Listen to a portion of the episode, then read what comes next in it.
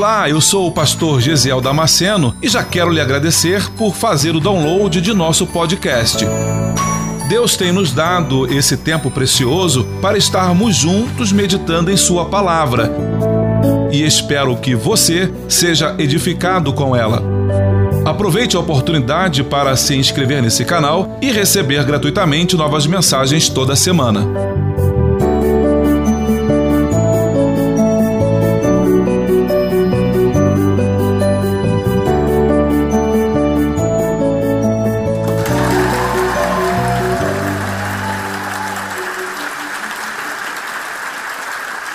Atos, capítulo 6, do versículo 1 ao versículo 7.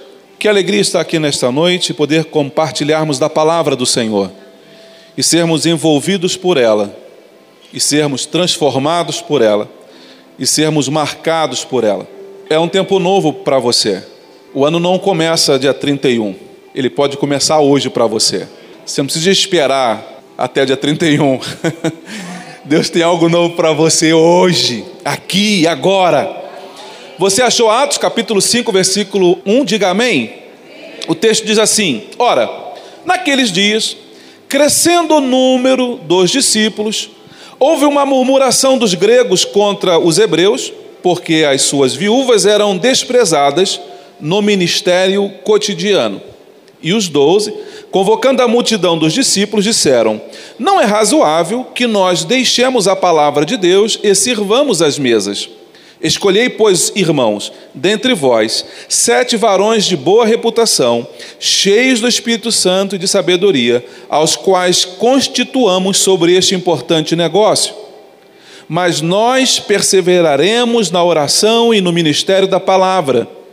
E este parecer contentou, contentou a toda a multidão. E elegeram Estevão, homem cheio de fé e do Espírito Santo, e Filipe, e Prócoro, e Nicanor, e Timão, e Pármenas, e Nicolau, prosélito de Antioquia. E os apresentaram ante os apóstolos, e estes, orando, lhes impuseram as mãos. E crescia a palavra de Deus, em Jerusalém se multiplicava muito o número dos discípulos, e grande parte dos sacerdotes obedecia à fé. Esse texto que nós lemos do capítulo 6 de Atos dos Apóstolos, ele vai retratar, ele vai mostrar para nós um desenho, um resumo do que foi a igreja nos seus primórdios, do que foi a igreja logo no seu, no seu início, no início da igreja, como foi o desenvolvimento dela como a igreja cresceu, como a igreja se estabeleceu. E aqui em Atos dos Apóstolos, no capítulo 6, ela vai dar uma ideia da dimensão da coisa. Jesus, enquanto estava com os discípulos, por várias vezes ele disse que o reino dos céus era semelhante a uma semente, que você, no primeiro momento, você olha e parece que não está acontecendo nada, mas um olhar mais atento, um olhar de um profissional da área, ele vai perceber, ele sabe que alguma coisa está acontecendo debaixo da terra, mesmo que ele não veja. Por assim dizer, eu quero dizer para você nesta noite que, por mais que você não veja, o que Deus está fazendo não significa dizer que Ele não esteja fazendo. Ah, pastor, eu pedi, eu queria que Deus mudasse, transformasse meu casamento, transformar. E aí? Eu não vi nada, é porque a semente ainda está debaixo da terra. Não significa dizer que Deus não esteja fazendo. Calma, paciência. Tenha paciência. Tenha paciência. Pare para pensar. Quanto tempo você viveu daquela forma, da forma errada, agindo errado? Quanto tempo você viveu assim? Quanto tempo viveu praticando coisas que não deveria? E agora você entregou a sua vida para Jesus. Agora espera que Deus vai vai fazer, Deus vai agir, Deus vai trabalhar. Não é dentro do meu tempo, é dentro do tempo dele, porque Deus ainda está me preparando, Deus ainda está preparando você para receber aquilo que Deus tem para você. Às vezes, irmãos, o problema não é nem a bênção em si. Às vezes ela está, está pronta. A pergunta é: você está pronto para receber de Deus aquilo que Deus tem para você? Às vezes você tem pessoas que pediram a vida inteira um casamento para o Senhor, e aí quando Deus deu a esposa dele para ti, você não soube valorizar. Por que isso? Porque você não estava preparado para receber. Às vezes, O problema está em nós, por não termos tempo para esperar o agir de Deus. Atos capítulo 5, versículo 42, ele me dá uma ideia, ele vai contribuir para o capítulo 6. Ele diz assim: E todos os dias, no templo e nas casas, não cessavam de ensinar e de anunciar a Jesus Cristo no templo e nas no templo e nas O texto está dizendo que o povo vivia o evangelho. Hoje nós vamos à igreja. Hoje nós vamos à igreja. Mas a igreja de Atos dos Apóstolos era, era uma igreja que era ela praticava o evangelho, ela vivia o evangelho. Gastava-se tempo para ler a palavra tanto na igreja quanto em casa. Todos os dias. Não apenas no domingo ou na quinta-feira, eram todos os dias, em casa e na igreja. A gente não faz assim. A gente não faz, nem em casa e nem na igreja. Em casa a gente não pega as escrituras para ler todos os dias. E na igreja? A gente vai à igreja todos os dias? Não. A igreja só tem culto nos domingos e nas quintas-feiras. Às vezes a gente não vem no culto de domingo por tanta futilidade, por tanta. Ah, está chovendo hoje, mas ele tem carro. Ah, tá, tá fazendo frio, mas você tem casaco. O capítulo 6 de Atos dos Apóstolos, ele vai mostrar por que a igreja crescia. Ele manda que o, em Atos capítulo 1, ele diz que o povo deveria ficar em Jerusalém. Lembra da orientação de Jesus? Primeiro em Jerusalém, depois Samaria, até os confins. O campo profético deles começa em Jerusalém. Vamos trabalhar em Jerusalém primeiro. O nosso campo profético, o teu campo profético, é aqui na palhoça. E às vezes a gente deixa de ter comunhão dentro da nossa, do nosso campo profético para buscar comunhão em outros lugares. Isso mostra o quão perdido nós estamos nas nossas decisões, nas nossas escolhas. Ora, se eu sou um lavrador e eu estou plantando na minha, no meu campo, não faz o menor sentido eu deixar de regar a minha horta aqui para ir regar a horta lá do outro lado da rua. A horta do outro lado da rua é de responsabilidade daquele proprietário. A minha é essa aqui. Em pouco tempo, sua mensagem já tinha se infiltrado em toda a cidade e em todos os níveis da sociedade. Os discípulos estavam tão comprometidos, os discípulos e os apóstolos estavam tão comprometidos com a palavra do Senhor que a igreja experimentou um crescimento absurdo. E o texto que nós lemos mostra isso. O versículo anterior, capítulo 40, versículo 42, diz que no templo e nas suas casas o povo estava comprometido.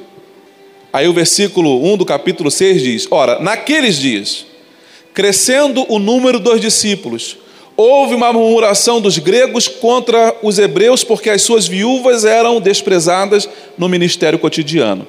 A palavra de Deus se espalha como uma onda em um lago. Já viu quando você pega uma pedra e você taca no meio do lago? E ele vai formando ondas cada vez maiores?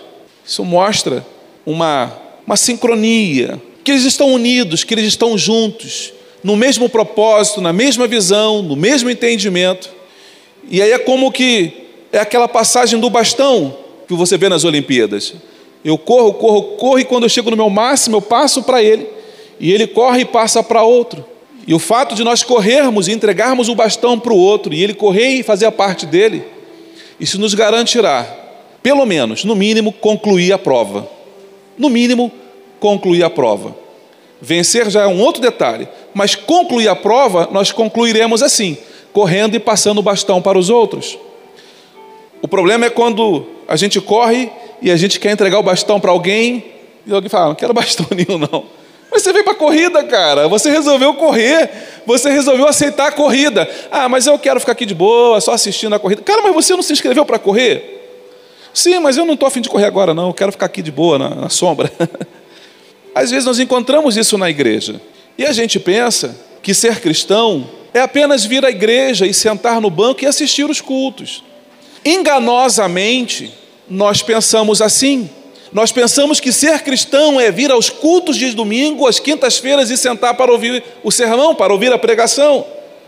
Mas Tiago, no capítulo 1, versículo 2, ele diz assim: ele diz que sejam praticantes da palavra e não apenas ouvintes, enganando a vocês mesmos. Olha que palavra! Lucas diz que naqueles dias o número dos discípulos era crescente. Discípulos aqui, irmãos, são novos convertidos. Não pense aqui em discípulos como aqueles que, como os apóstolos, não. Discípulos aqui é todo aquele que, que aceitava Jesus como Salvador. Lembra quando Pedro pregou e quase 5 mil aceitaram Jesus? Eram discípulos, se tornaram discípulos. Todos nós aqui somos discípulos. Todos nós somos discípulos. O texto diz que o número era crescente, o número dos discípulos. Ou seja, a igreja estava em franco crescimento. Mas há uma razão de ser. Há uma razão pela qual a igreja cresce em Atos dos Apóstolos. E vamos descobrir isso nesta noite. Vamos lembrar disso nesta noite. O versículo 2 diz assim: E os doze, ou seja, os apóstolos, convocando a multidão dos discípulos, aquela multidão de pessoas que aceitavam Jesus. Ele começou a reunir todo mundo. E ele começou a dizer: Não é bom, não é razoável, não é inteligente, não é proveitoso que nós deixamos a palavra de Deus e sirvamos as mesas. Os apóstolos estão dizendo assim, gente, nós precisamos, como obreiros, priorizar o estudo da palavra para ministrar para vocês. Eu não posso, nós não podemos perder tempo. Eu, Tiago, João, Pedro, nós não podemos parar de fazer o que estamos fazendo, de dedicar a palavra, para pregar o Evangelho, para fazer as outras coisas que a igreja exige que seja feito. Faz parte do trabalho da igreja. Pastor, tem que apagar a luz lá de trás. Lá vai eu apagar a luz. Pastor, a corda da guitarra quebrou. Pastor, o papel do banheiro acabou. Pastor, está muito frio. Pastor, e aí quando, em que momento que eu vou poder me dedicar à palavra? Agora em janeiro, nós vamos precisar pintar a igreja toda pelo lado de fora. Já estou conversando com a sede, vamos precisar de tinta para pintar toda a igreja. Mas eu estou aqui para pintar a igreja, não tem problema. não tem problema. Se não tiver mão de obra, se não tiver pessoas que entendam o chamado no Evangelho, eu vou estar aqui para pintar a igreja. O que eu quero mostrar para você é que onde está o teu coração?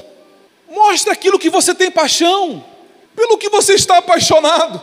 A Bíblia diz que aonde está o teu tesouro, ali está o teu coração. Coloque a casa do Senhor no teu coração, pelo amor de Deus. Ame a casa do Senhor. Ame a sua palavra. Tenha compromisso com ela, tenha compromisso com o altar do Senhor. É bom quando a gente fala, Senhor, eu preciso tanto disso, Senhor, eu preciso tanto disso. Precisava tanto que você ajudasse lá, rapaz. Precisava tanto que você fizesse alguma coisa na, na minha obra. E a gente vive uma vida como meninos mimados. Meninos mimados. Por quê, pastor? Porque a gente só quer pedir.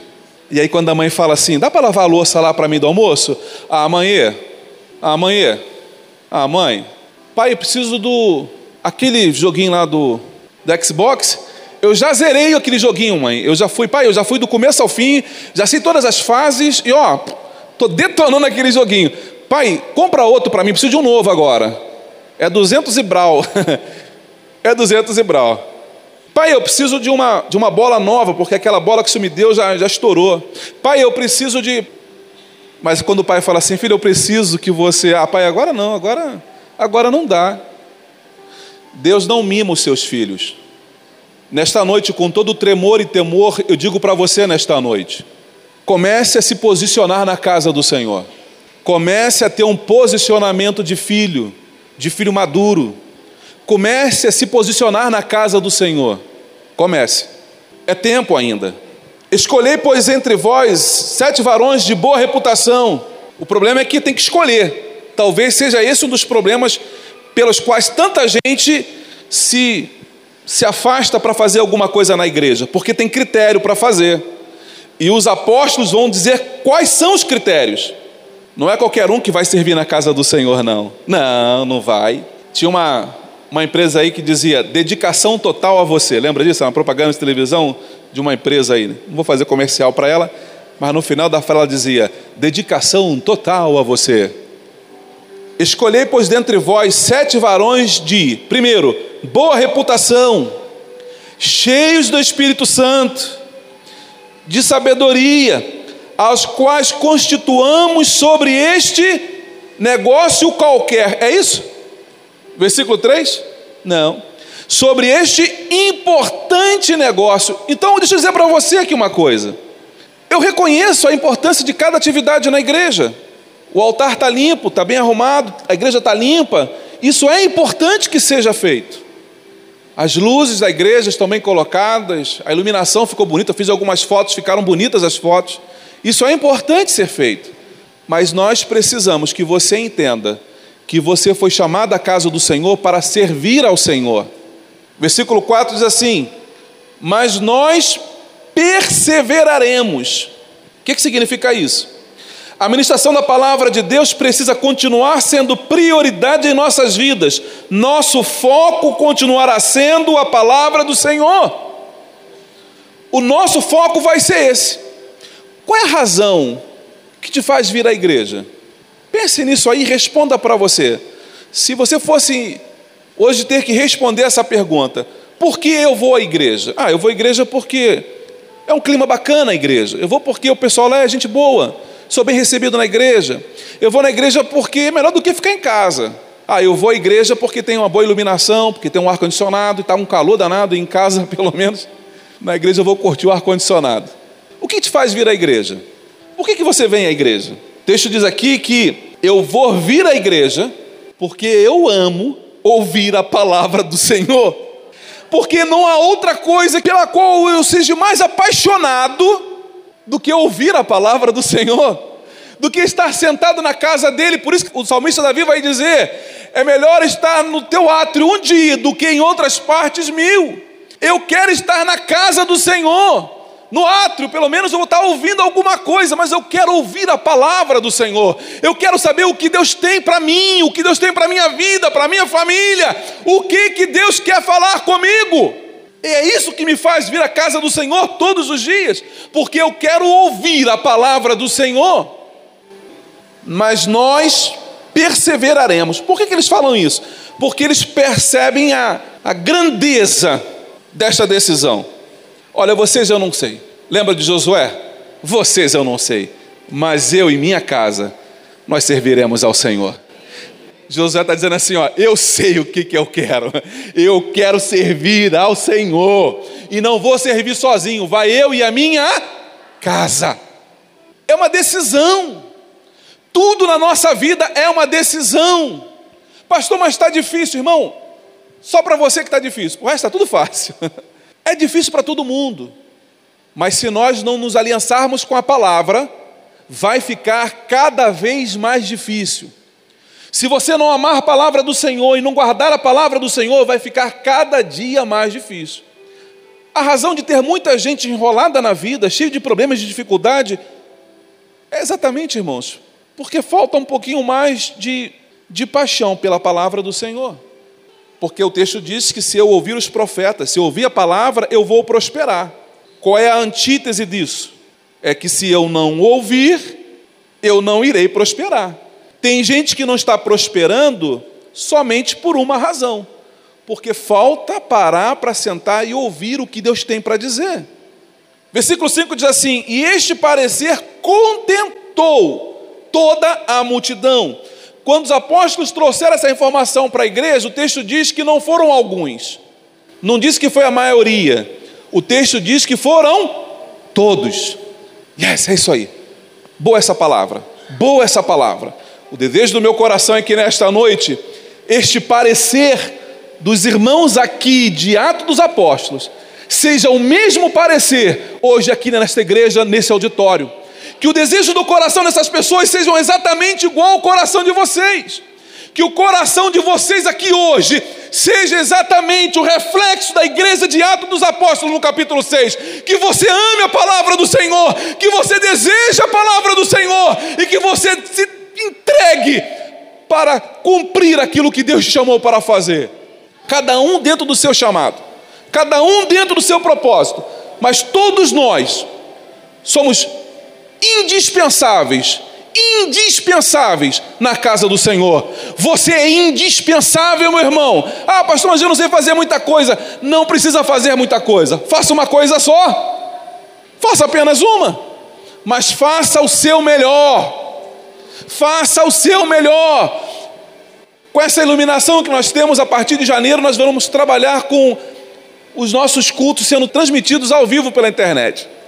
Porque nós entendemos que há pessoas que precisam, num leito de hospital, às vezes em casa, está acamado, está viajando a trabalho, precisam ouvir a palavra do Senhor. E nós vamos facilitar isso para esse povo. Eu vou precisar de pessoas para cuidar das, das câmeras. Eu não vou conseguir correr daqui, filmar e voltar, fazer o corte lá em cima, cortar. Eu não vou conseguir fazer isso.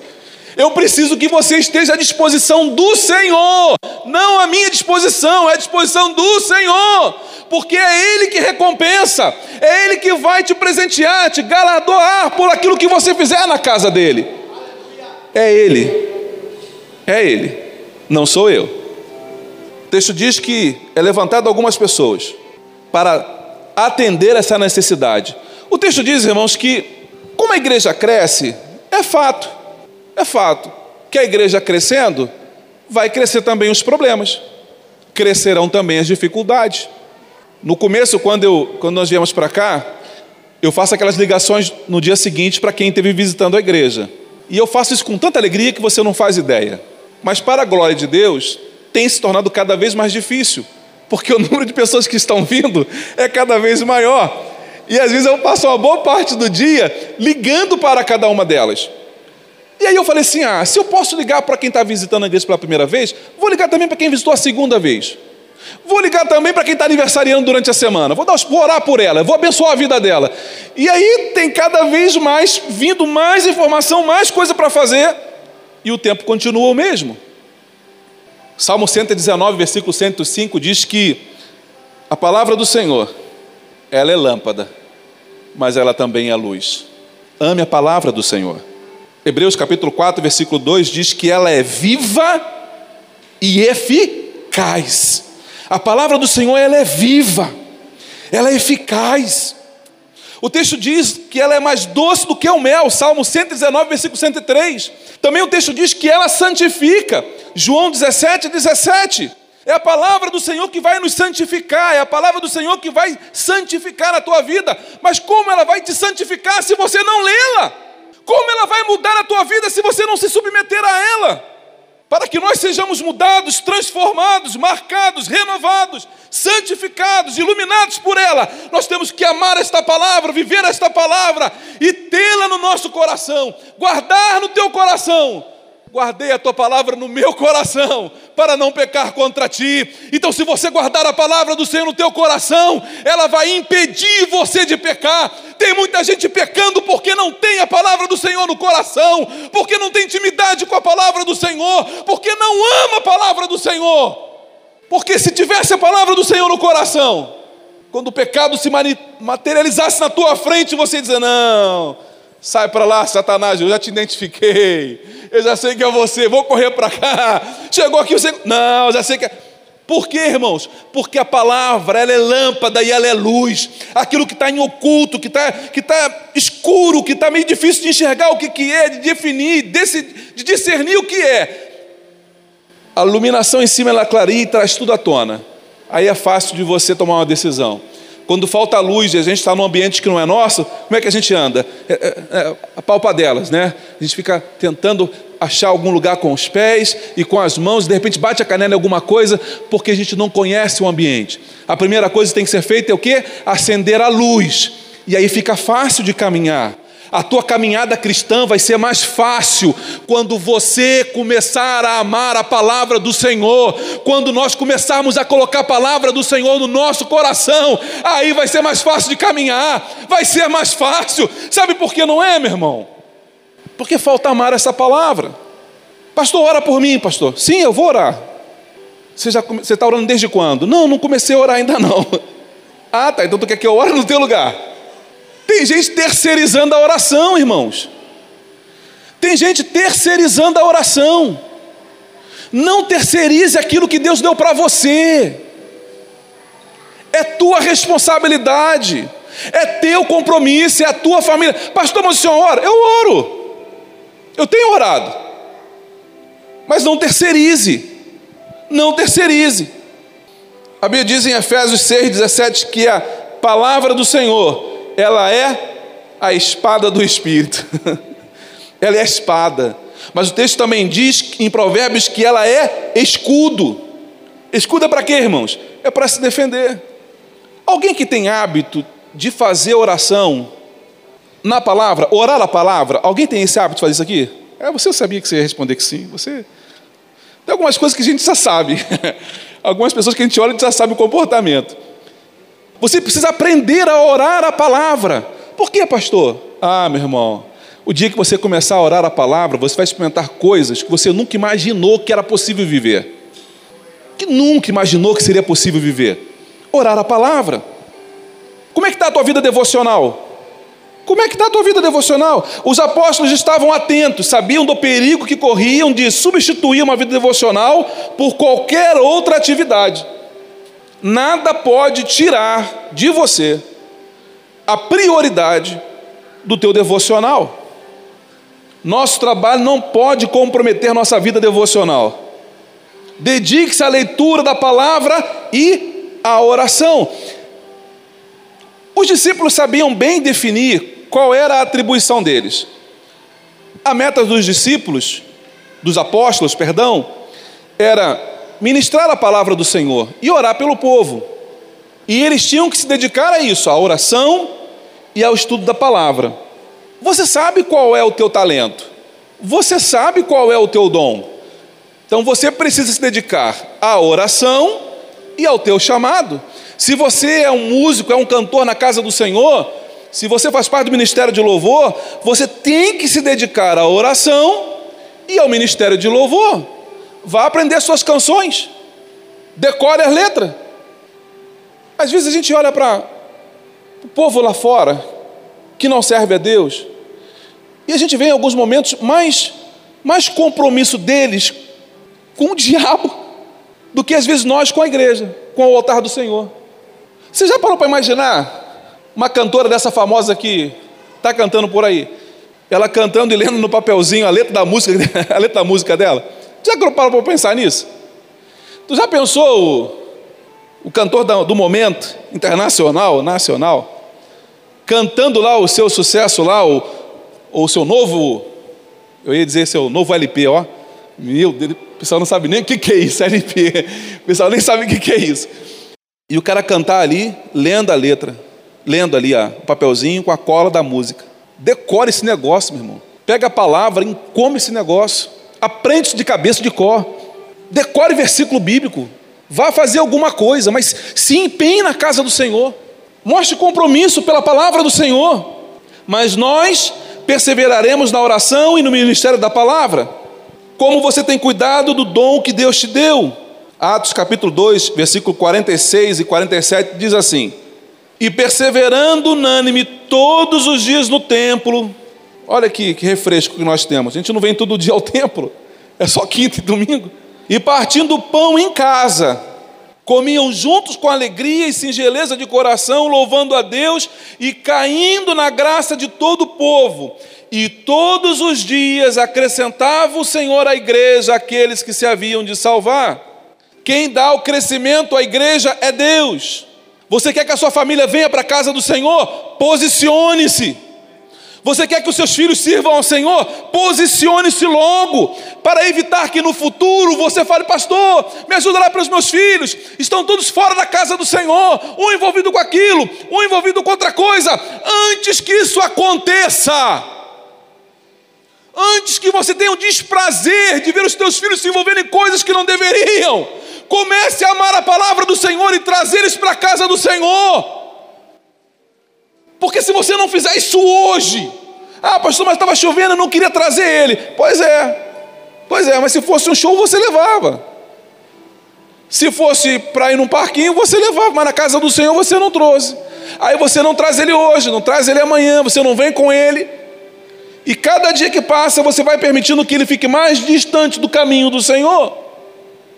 1 Coríntios capítulo 3, versículo 6 diz que eu plantei, Paulo falando, eu plantei, Apolo regou, mas Deus deu o crescimento. Sabe quando é que Deus vai dar crescimento, irmãos? Quando eu e você começarmos a plantar. Não tem como crescer uma planta que não foi plantada. Esse compromisso é nosso. Eu preciso que você saia daqui hoje entendendo isso. Esse compromisso ele é nosso. Estando você aqui ou em qualquer outra igreja. Pastor, mas que palavra dura o senhor escolheu para hoje? Que palavra? Irmãos, eu não escolho palavra. Eu não escolho o que eu vou pregar. Eu não escolho, eu não, eu não fico em casa pensando, ah, o que, que eu vou pregar hoje? Deixa eu pensar. Isso não acontece. E ai de mim, ai de mim se eu não anunciar aquilo que Deus me manda pregar. Às vezes a gente, era melhor a gente pensar num texto que seja mais politicamente correto. Pastor, eu posso ir lá para ver o cantor famoso lá na. Vai. Pastor, eu preciso ouvir a palavra. Eu queria ir lá para ouvir a palavra. Meu irmão, Deus te leve em paz. Sente na primeira fileira. Leve caderno, leve papel, sente lá e, e ouça o máximo, aproveite o máximo que você puder e depois compartilha comigo, que não vou poder ir, mas compartilha comigo. Versículo 6 diz assim: E os apresentaram ante os apóstolos, e estes, orando, lhes impuseram as mãos. Olha que coisa interessante. As decisões que são tomadas são tomadas depois de oração. Não responde para mim, não. Mas as decisões que você toma, toma depois de oração? As decisões que você tem tomado, tem tomado depois de uma oração, depois de um tempo de oração? Ou você decide, ah, pastor, eu não sei, não estou gostando mais, não está mais como antes, eu quero sair. Irmãos, eu não sou dono da igreja. O mesmo Deus que me colocou aqui, Ele tira. A minha função aqui é cumprir aquilo que Ele me manda fazer, é pregar a palavra dEle, em tempo e fora de tempo. É ministrar a palavra com eficácia, com inteligência, com sabedoria. E é isso que eu procuro fazer todos os dias. O compromisso é esse. Meu compromisso com o Senhor é esse.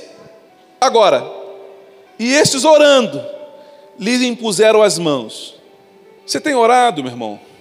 Toma essas decisões depois de oração, ou você decide, faz, executa, e depois seja lá o que Deus quiser. seja lá o que Deus quiser. Ah, pastor, eu, eu, eu orei aqui, tu, tu orou? Tu orou mesmo, cara. Um, desse, um tempo atrás aqui alguém veio falar comigo. Ah, pastor, eu estive orando, eu, é, eu, fui, orei, aí Deus falou para mim para eu poder ir para lá. Aí eu olhei bem no olho dele e falei assim: Olha para mim, Tu orou mesmo? É, uh, é, então, pastor, assim, é que a gente já decidiu. então diga que você decidiu, mas não diga que você orou. Irmãos, assim, olha, uma estatística é de 100%. Tomou decisão sem orar, vai lamentar depois. Quem está aqui na liderança da igreja já me conhece. Pastor, você tem como responder agora? Não. Mas porque eu não orei? Não, pastor, mas tem que tomar uma decisão rápida, tem que fazer isso logo, por quê? Não, eu não orei ainda, eu não vou falar nada, eu não orei, Deus não me dirigiu. Não, mas é porque eu precisava fazer. Meu filho, a minha palavra para você é: eu não orei e eu não vou te responder agora. Tem uma turma que não gosta muito. Paciência, come menos. Mas eu não vou tomar uma decisão sem orar.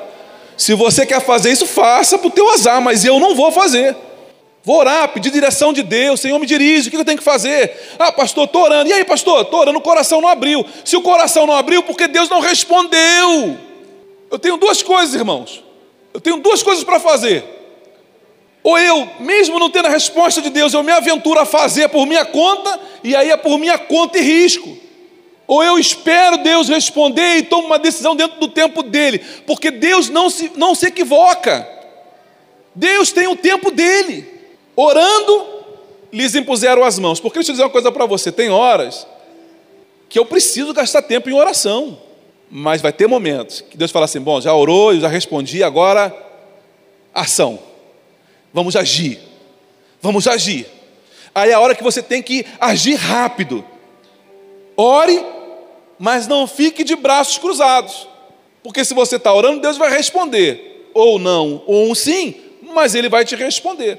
E quando ele responder para você, aí você faz, você executa. O texto diz assim: cresciam os discípulos, cresciam os sacerdotes e cresciam os problemas. Eclesiastes 5 e 11 diz: Onde a fazenda se multiplica, aí se multiplicam também os que comem. De repente você fala assim: Bem, pastor, já percebi alguns problemas aqui na igreja quando eu cheguei. Ó, o senhor está com um problema aqui, o senhor está com um problema ali. É, eu sei, a igreja está crescendo. A igreja está crescendo, e se a igreja está crescendo, os problemas vão crescer junto. Foi o que aconteceu em Atos dos Apóstolos. Mas o que a igreja entendeu, irmãos? Que ou você faz parte do problema, ou você faz parte da solução.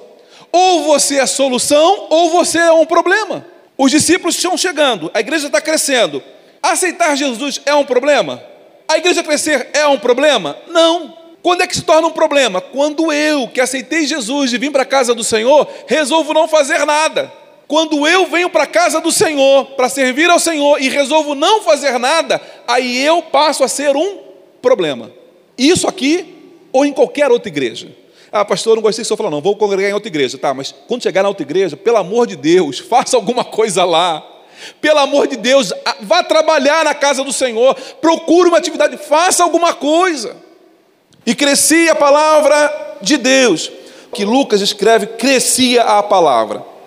João Ferreira de Almeida ele vai usar essa expressão, ele vai usar, ele escolheu esta palavra para traduzir o texto. Eu gosto mais da King James e da Reina Valera, uma tradução espanhola, que diz assim: a King James ela fala assim, capítulo 6, versículo 7. E a palavra de Deus era divulgada, soa melhor, ela era divulgada, de modo que se multiplicava grandemente o número dos discípulos em Jerusalém, inclusive muitos sacerdotes obedeciam à fé. A versão Reina Valera fala assim: Conforme crescia o conhecimento da palavra do Senhor, se multiplicavam também o número de discípulos em Jerusalém, e muitos dos sacerdotes passavam a crer. Irmãos, o crescimento da igreja ela vem quando nós nos dedicamos à pregação da palavra do Senhor. O louvor é gostoso demais. O louvor é. Não tem como pensar no culto sem louvor. Ponto. Mas não é isso que faz a igreja crescer. O que faz a igreja crescer é a ministração da palavra do Senhor. É o que está escrito aqui. É a pregação da palavra do Senhor. Pregar a palavra do Senhor é que traz crescimento. E é isso que nós vamos nos dedicar a fazer, se o Senhor nos permitir, em 2020. Agora e em 2020. E em Jerusalém se multiplicavam muito o número dos discípulos. O crescimento dos discípulos em virtude da ministração da palavra do Senhor. E em grande parte os sacerdotes obedeciam à fé. E eu quero encerrar aqui com esse texto. Grande parte dos sacerdotes obedeciam à fé. Vamos parar para pensar nisso aqui. Jesus vai para a cruz exatamente por divulgar o Evangelho. Se os sacerdotes agora começam a se posicionar crendo no que Jesus diz, significa dizer que eles sabem que estão correndo risco de vida. Mas os sacerdotes, ainda correndo risco de vida, eles se posicionam. Eles se posicionam. Deixa eu dizer, irmãos, o evangelho no Brasil é muito tranquilo. Nós aqui temos facilidades para servir ao Senhor. Aqui ninguém é ameaçado porque vai à igreja. Essa semana eu conversava com um rapaz numa formatura e eu dizia para ele do Christopher Vergara, teve aqui nesse altar pregando nesse altar alguns meses atrás. E eu sigo ele no Instagram. Ele só prega em países onde há perseguição aos cristãos, onde os muçulmanos são extrema maioria. E ele é meio pancado da ideia, porque ele prega no meio da rua. E ele vai pregando em inglês, o pessoal vai chegando e ouvindo, o pessoal armado. E você deve ter cansado de ver nas redes sociais e na televisão o que eles fazem lá, os fanáticos, com quem se diz cristão. São degolados, são colocados bomba no pescoço, degolados por causa do evangelho. O Vergara vai lá para o meio da rua e começa a pregar o Evangelho. Porque se o Filho do Homem vos libertar, verdadeiramente sereis livres. Ah, o povo começa a chorar, levanta a mão, aceita Jesus, ele vai lá, pega o cabeça, batiza o cara na água na frente de todo mundo. Não é escondido, não, é na frente de todo mundo. Aí, quando nós saímos aqui do culto, eu levei ele para jantar. E ele me falou uma coisa que eu fiquei, uau, caramba. Ele falou, pastor, toda vez que eu venho no Brasil, eu venho e mato a vontade de ver todo mundo. E eu abraço como sendo a última vez que estou abraçando aquela pessoa. É a última vez que eu estou abraçando. Então eu vou, eu vou, eu vou ter tempo de qualidade, porque quando eu voltar para lá, eu não sei se eu vou voltar para cá vivo. Nem sei se eu volto. O Salmo 107 e versículo 20 diz que a palavra do Senhor cura. A palavra do Senhor cura. Mateus capítulo 4, versículo 4 diz que nem só de pão viverá o homem, mas de toda palavra que sai da boca de Deus. Nessa noite eu quis mostrar para você a, a importância que você tem que dar à palavra do Senhor. Porque o que Deus tem planejado para você em 2020 é muito grande, meu amado. O que Deus tem planejado para a tua vida é, mas se você não se preparar para isso, talvez seja a tua ruína. Como assim, pastor? O presbítero Rafael já falou algumas vezes que o índice de pessoas que ganham na loteria e que ficam paupérrimas depois, tempos depois fica pobre, perde tudo. Por quê? Porque não se preparou para ter aquilo. Ele não se preparou para ter aquela fortuna, então ele gasta tudo. Deus tem coisas para entregar para você. Mas se você não se preparar para isso, vai ser jogado tudo fora, porque você não se preparou. Tem gente que está enfermo simplesmente porque ainda não entendeu o que a palavra diz. Ah, pastor, mas a minha enfermidade não tem cura. Meu irmão, não sou eu que vou curar. O texto diz que a palavra do Senhor cura. Se a palavra do Senhor diz que ela cura, creia tão somente. Se a palavra do Senhor diz que ela salva, creia tão somente que ela salva. Se a palavra do Senhor diz que ela vivifica, creia que ela vivifica. Se a palavra do Senhor diz que ela santifica, creia que ela te santifica. Creia na palavra e prosperareis. Creia na palavra do Senhor. Creia na palavra do Senhor. Creia, creia. Aleluia. Aleluia. Busque incansavelmente pela palavra de Deus. Que seja ela a sua maior procura. E esta também será a sua maior descoberta. Você acabou de ouvir mais um podcast. E se você foi edificado com essa mensagem, compartilhe com outras pessoas. Até o próximo encontro.